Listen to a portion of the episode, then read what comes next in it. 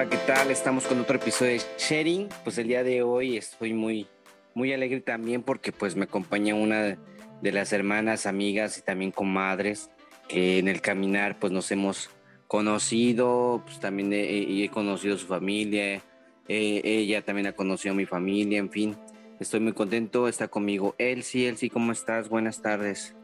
Hola Clau, buenas tardes, igual es un gusto estar acá, somos compañeros de servicio del Señor, hermanos en Cristo, aquí estamos a tu orden. Gracias, Elsie. Cuéntame, ¿cómo has estado? Dime, este, todo este tiempo, bueno, desde que nos conocimos, nos conocimos en la renovación carismática, pero antes estabas en otro pastoral, en otro movimiento. ¿Cómo, cómo fue tu primer contacto con la iglesia?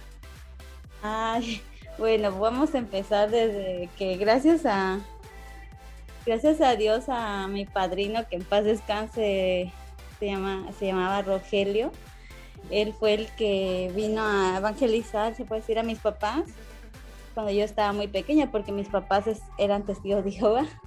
No sé si sabías ese dato. Órale, no, no sabía. Bueno, también quiero compartirte algo de que este, sí tengo familiares que están ya en eso de testigo de Jehová y, sí ha sido un poquito complicado, pero al final, este, pues estamos en armonía, todavía estamos en ese proceso. Pues fíjate que mi padrino pues no era así de que nos tachaba, porque él era muy católico, muy pro defensa de la fe católica y todo, este, perseveraba en catedral y siempre fue muy paciente con mis papás, con mi familia, nunca vino con un afán de, de rechazo, ¿no? Al contrario, fue de mucha caridad. Y no, y no te lo digo porque ya está muerto, ¿no?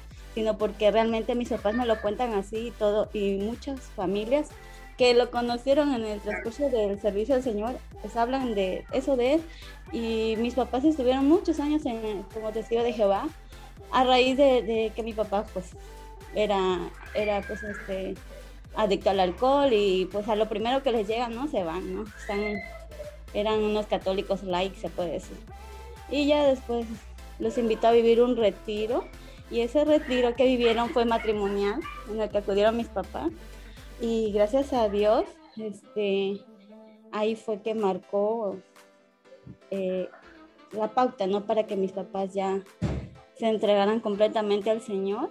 Les tocó el corazón para que volvieran este, a la fe católica, porque te digo, eran católicos light y mucho tiempo fueron testigos de Jehová muchos años, mis hermanas mayores se crecieron en ese ambiente con la atalaya en los hogares, salían a predicar y todo así. Pues. O sea, que ya eran así como oficiales, ¿no?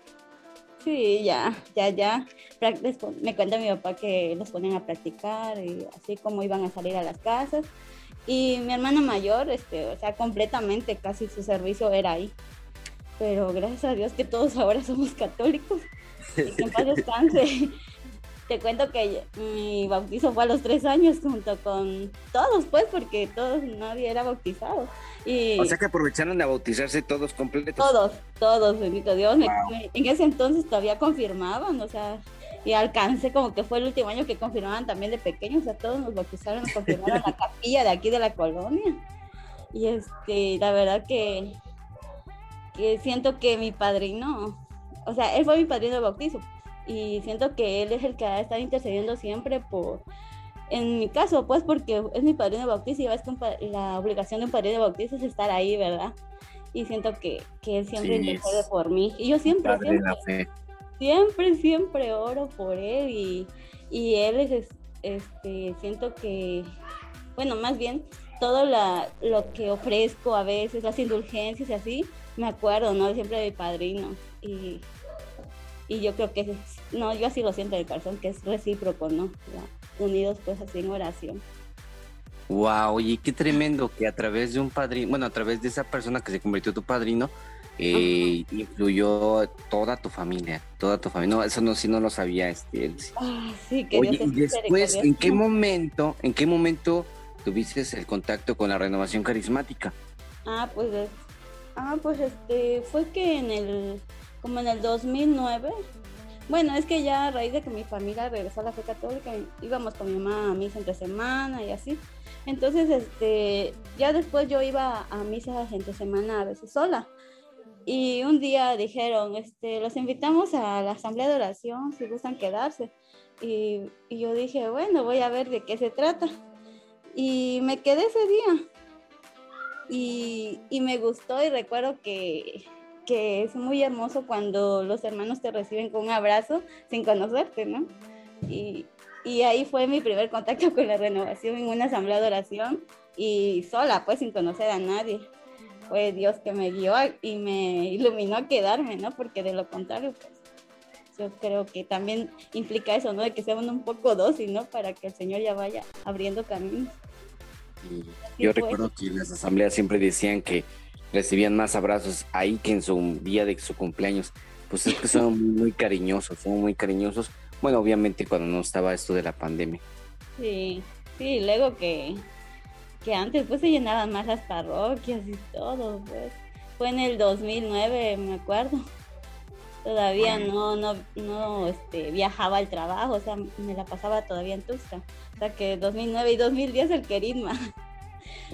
Oye, y hablando de tu trabajo, tú también tienes un testimonio de tu trabajo. Tú eres maestra, ¿verdad? Cuéntame tu testimonio, porque yo me acuerdo mucho, porque tú una vez me compartiste y dijiste, quiero que quiero que por mí por esto, pero quiero que tú me lo cuentes. Dinos, ¿cómo estuvo eso de tu trabajo? Sí, fue en el 2011. Bueno, años atrás, desde que terminé la carrera, pues yo quería tener un trabajo estable y siempre se lo pedía al Señor, un trabajo estable donde me permitiera, en primer lugar, este, servirle. Siempre le decía eso, un, trabajo donde yo pudiera servirle. En segunda, donde yo pudiera ser generosa de lo parte de mi sueldo, pues también, ¿no? En lo que yo pudiera apoyar a la iglesia. Y fue en el, bueno, años atrás yo venía intentando presentando el examen, con decirte que hasta de intendencia presenté con tal de tener un trabajo estable. Sí, este, claro. Y pues ya fue en el 2011 que presenté el examen y dieron el resultados eh, el 14 de agosto. Entonces yo en esa lista al principio yo aparecía y después de un momento a otro desaparecimos, un amigo y yo, y decíamos, ¿qué ahora qué pasó? Y, y, los nervios comenzaron, ¿no? Entonces yo siempre me aferraba mucho al rosario, a la Virgen, ¿no? Desde pequeña. Desde pequeña desde pequeña yo siempre inicié en el proceso de formación mariana, ¿no? Y, y con el rosario en mano, eh, este, llegamos al, el 15 de agosto llegamos a ver si alcanzábamos más plaza. Y dijeron, sí, vamos a dar más. Y, y un día antes habían dado 100 plazas. Y al siguiente día dieron más, hace, hace cuenta que dieron 200 en total. Yo tenía la ficha número 197 y yo le aplico ese milagro a la Virgen porque fue un 15 de agosto, casi mediodía, cuando yo estaba aferrada al rosario de la mano de María rezando y, y la verdad sí, al momento yo no le di ese significado, sino que ya después, ya que este, asimilé todo, yo dije, no, pues es gracias a la Virgen, a la intercesión de ella. Y desde entonces, o sea, como que ya más así, con más amor a la Virgen. Pero sin embargo, tengo que confesarte algo, o sea, que no rezaba el rosario diario. Órale. No, oye, sí, sí. Oye, hablando de, de, la Virgen María, sé que eres muy mariana, de hecho. De hecho, también viviste una consagración de María. Eh, cuéntame, este, ¿cómo es tu relación con María? Dime, ¿qué, qué, qué has visto? ¿Qué experiencia has tenido con María? Por lo regular nosotros tenemos testimonios de Jesús, tenemos del Espíritu Santo, no sé. Pero tú cuéntame, aparte de eso del trabajo, ¿qué otra cosa te, ha pasado con María?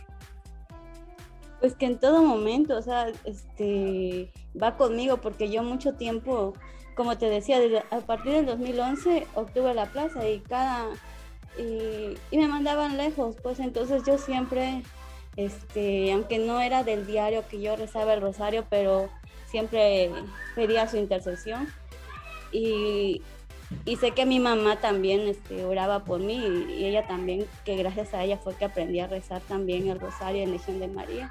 Entonces, este, yo he tenido siempre, he sentido más bien esa protección maternal, así como que me imagino, ¿no? Ese manto de la Virgen que siempre me ha, me ha protegido porque gracias a Dios nunca, nunca eh, me han asaltado, nunca he pasado así, caso extremo, no, bendito Dios. Y un día que iba en camino a, mi trabajo en la madrugada, este, en, transporte, este, surgió un asalto. Pero haz de cuenta que yo ya venía media dormida, pero con el rosario en la mano. Y, y el, asalto, y el asalto fue este, unos, quizás unos minutos antes de, de, que nosotros pasáramos. El autobús que venía sobre el otro lado, este, rumbo hacia Tufe, y yo iba hacia, cuenta, hacia Palenque, ¿no? Entonces, este, en ese entonces, este, bueno, creo que hasta, hasta ahora, ¿no? Esas carreteras son muy peligrosas. Y, y ahí pues este, pude ver también la gran intercesión de la Virgen, ¿no? De que, y siempre con el rosario en mano iba, aunque me durmiera rezando siempre y hasta la fecha, pues así voy rezando y me duermo rezando ahí con el rosario en mano siempre.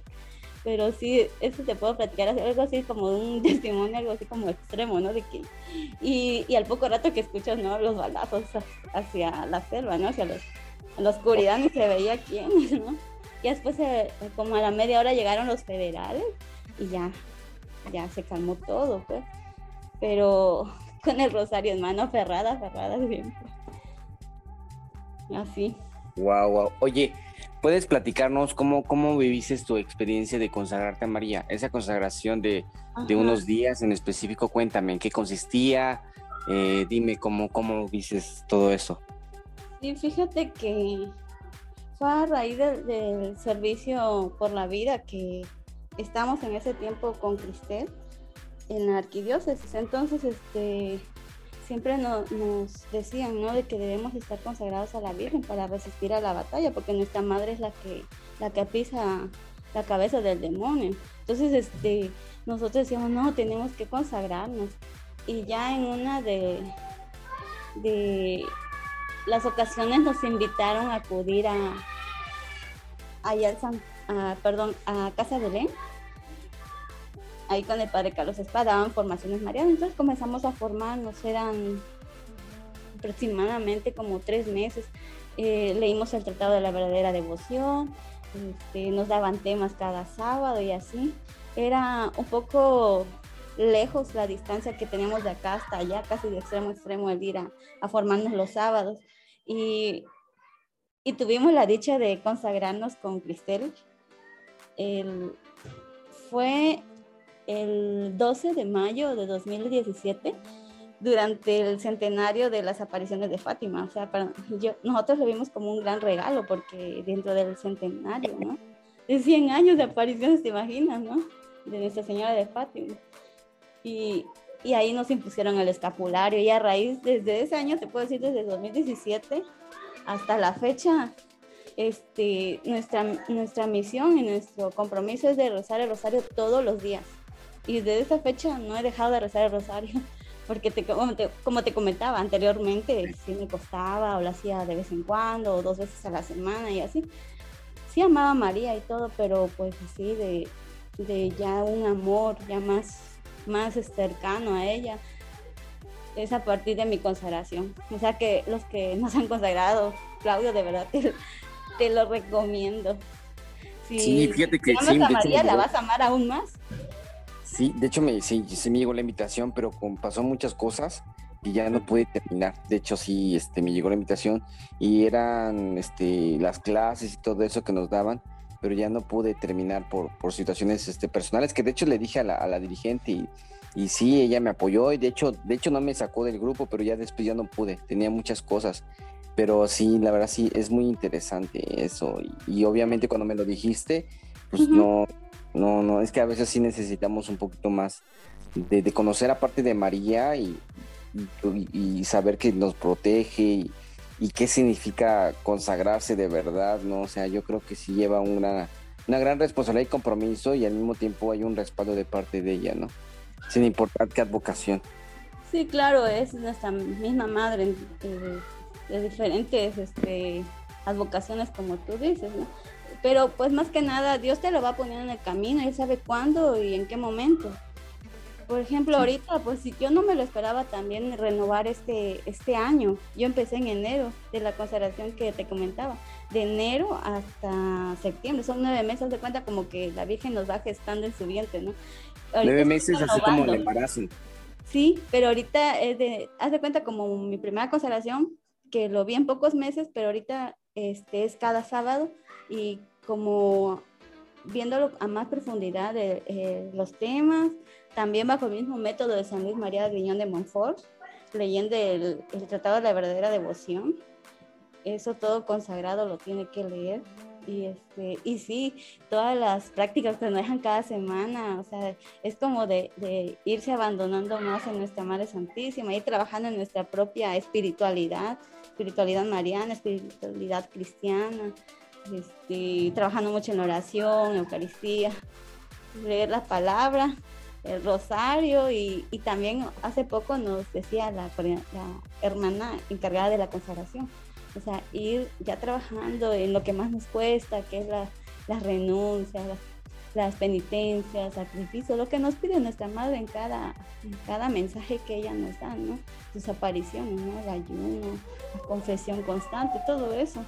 Sí, es, es difícil, Claudio, pero pues nuestra madre misma nos va dando esa fortaleza por su intercesión ante nuestro Señor, ¿no? Pero vale la pena. Porque sí, yo sí me quedé con la inquietud. familia también queda consagrada.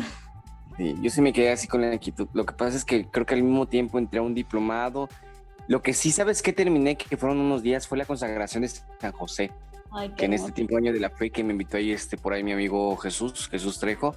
Ahí sí me quedé hasta la última clase que fue igual un momento de, de, de oración y consagración a San José en este año que lo estaba promoviendo Papa Francisco pero ya de ahí ya no pude, ya no pude, pero sí, de, créeme que sí me quedé con, con, la inquietud y primero Dios, yo creo que sí se va a dar. Oye, hablando de, la, de las vocaciones, ¿tú tienes alguna vocación así que eres muy devota? Pues, este, primero, primero, la patrona de mi colonia, nuestra, nuestra madre auxilio de los cristianos o madre auxiliadora. Era la, la que la que invocamos este cuando así momentos difíciles también, este, con solo decir madre auxiliadora ruega por nosotros, o sea, es también este, una muestra de cariño. Y ya después, este, también igual Nuestra Señora de Guadalupe, como no nuestra, nuestra madre de nuestra tierra. Eh, también yo, escuché muchos testimonios de, de María Auxiliadora, ¿eh? ¿Perdón? Sí, escuché bastantes testimonios de María Auxiliadora de algunos hermanos. Sí, dicen que la colonia, eh, aquí se formó la capilla precisamente porque se usó, antes era una bodega, se usó como un refugio de diferentes personas que vinieron de otros municipios a raíz de la erupción del volcán Chichona. Entonces, este, quizás nosotros no lo recordamos, ¿no? Pero pues este, así lo cuentan y a raíz de eso, los dueños de ahí lo donaron ya para una capilla. y no sabía la historia. Sí me acuerdo de esa capilla, pero fue en una vez que se hizo un preenques, que nos las prestaron para dar un poco de formación para los chicos que iban a vivir en Enges, ahí en esa colonia. Sí, sí, hermoso. Así nació la capillita. Órale, eso no me lo sabía tampoco, Elsie. Oye, cuéntame, ¿cómo, ¿cómo fue también? Porque también tú estuviste en eso de Prohibida o Dimensión Vida. Ay, fíjate que fue a raíz de un Enges en, me parece que fue en Puebla en el 2013. Y fue ahí que vi por primera vez un stand Provida. Y me llamó mucho la atención. Es de cuenta que en el siguiente año, creo que fue en el 2012, en un retiro de servidores, fue en Cuernavaca. Ahí, volví a ver otro stand pro vida y estaban unas religiosas promoviendo este es, las adopciones, promoviendo la oración por los niños no nacidos. Y todo se me vino así como un recuerdo cuando mis papás también estaban en ese ministerio, en la parroquia. Y, y todo eso, así cuenta que varias chicas también centraron su atención en ese stand de aquí de la diócesis. Eh, entonces ya en ese año ya fue que venimos acá después de Lenges y nos reunimos y comenzamos a como indagar dónde había alguna dimensión vida, alguna algún grupo pues que se dedicara a esta hermosa hermosa este se puede decir, defensa de la vida, ¿no? Entonces ya fue que estuvimos orando un año ante el Santísimo con, me acuerdo que estaba Sandra, Karina, Lucy, Cristel, no recuerdo quién más, y yo. Un año. Para el Santísimo, estuvimos orando cada jueves, íbamos o cada que nos podíamos coincidir en el día, íbamos a, a catedral. Ya ves que ahí está la capilla de adoración perpetua. Entonces, estuvimos siguiendo. Al siguiente año, eh, eh, fue que entramos ahí en la oficina y ya este, vimos ahí en el periódico mural, vimos que decía, te gustaría integrarte al grupo Provida de la arquidiócesis y ahí venía el número de teléfono del padre, en ese entonces lo dirigía el padre Giovanni, que está especializado en bioética. Sí, ese, es, es, un padre joven y tremendo, es, sabe mucho. Sí, sí, sí, bien preparado. Y a ese momento él iba, justo él iba pasando y, y, y nos contactamos luego, luego dice, los esperamos el próximo jueves, creo que fue que nos dijo, sí, jueves, a la reunión y llegamos. Pues, y a partir de eso empezamos a perseverar con la, con la arquidiócesis el hermano nos dirigía y así estuvimos eh, levantando firmas y siempre llevábamos el stand a los eventos de la renovación porque también éramos renovados. Sí, a sí, de la renovación pues este, fue que también este, inició pues esa inquietud por servir a la vida, ¿no? a la defensa de la vida, de los niños no nacidos, fue que empezamos a, a promover las adopciones espirituales, aunque no tuviéramos los bebés, así lo iniciamos, ya después que se contactó con los hermanos de Querétaro, ya enviaban los bebecitos, ya después en mi parroquia me vine a servir en eso, en las adopciones espirituales, hasta la, hasta la fecha, este último 25 de marzo, se hizo las últimas adopciones espirituales, fueron 100 papás que recibieron su bebecito, por cierto.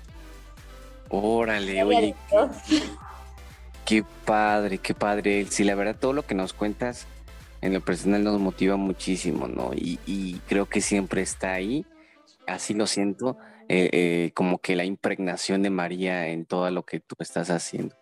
La verdad, eso eh, en lo particular, este, así lo veo en ti. Y te agradezco por este momento y quiero que terminemos con, este, con algunas palabras que tú les quisieras decir a, a alguien sobre todo este, para motivar a, amar más a María, ¿no? A, aquellos que tal vez están pasando momentos difíciles, o aquellos que han abortado, o aquellos que, que tuvieron algún deceso familiar. ¿Tú qué le dirías así como de parte de María a esas personas y que también están escuchando este podcast en un horario tal vez, mm, no sé, que ellos puedan en la noche, en la madrugada? ¿Tú qué le dirías lo que tú estás sintiendo ahorita en tu corazón? Pues primero que nada, las chicas que quizás hayan abortado o estén pasando por un embarazo complicado, que no se sientan solas. En primer lugar, porque Dios está con ustedes. En segundo lugar, pues hay centros de ayuda a la mujer. Aquí en, en Gutiérrez tenemos un centro de apoyo. Este, en la página de la Dimensión Vida en Facebook, ahí pueden contactarse o en 40 días por la vida Chiapas. Nuestra Madre Santísima es nuestra Madre de la vida, la que la primera que dijo sí a la vida. Gracias a ella tenemos a, a Jesús, nuestro Salvador. Entonces, por ella es que estamos acá, es nuestra Madre quien dijo, hágase en mí según tu palabra, ¿no? La más obediente, la más amorosa. Y ella es la que la que va guiando, ¿no? Y, yo pienso que, que, cada chica quizás se siente un poco rechazada, ¿no? Al contrario, que se sienta apoyada, este, sepa que, que, que hay un grupo que defiende la vida, que ora por ustedes y si necesitan ayuda psicológica, espiritual, pues sabe que cuenta con la dimensión vida de la arquidiócesis nos contactan en, la página de Dimensión Vida y con gusto se les da todo lo que ellos necesiten, ¿no? Este, en esa casa se les da atención médica, hospedaje, el tiempo que ellos los requieran. Se llama Bifac Chiapas. De hecho, es una página también. No, está excelente eso, ¿no? Que a través de las redes pues se pueden contactar fácilmente. Sí, gracias a Dios a las redes sociales y ya, ahora todo se, como se facilita un poco más. Oye, muchísimas gracias, Elsie. Yo creo que fue bastante, bastante productivo esta conversación y créeme que nos motivaste mucho a amar más a María. Que Dios te siga bendiciendo a tu familia, a tu trabajo, en todo lo que haga su servicio y todo eso también a través de la intercesión de María Santísima. Muchísimas gracias, Elsie. Sabes que se te, se te estima muchísimo. Te mandamos un abrazo de parte de toda mi familia para ti. Igualmente, Claudio, te agradezco.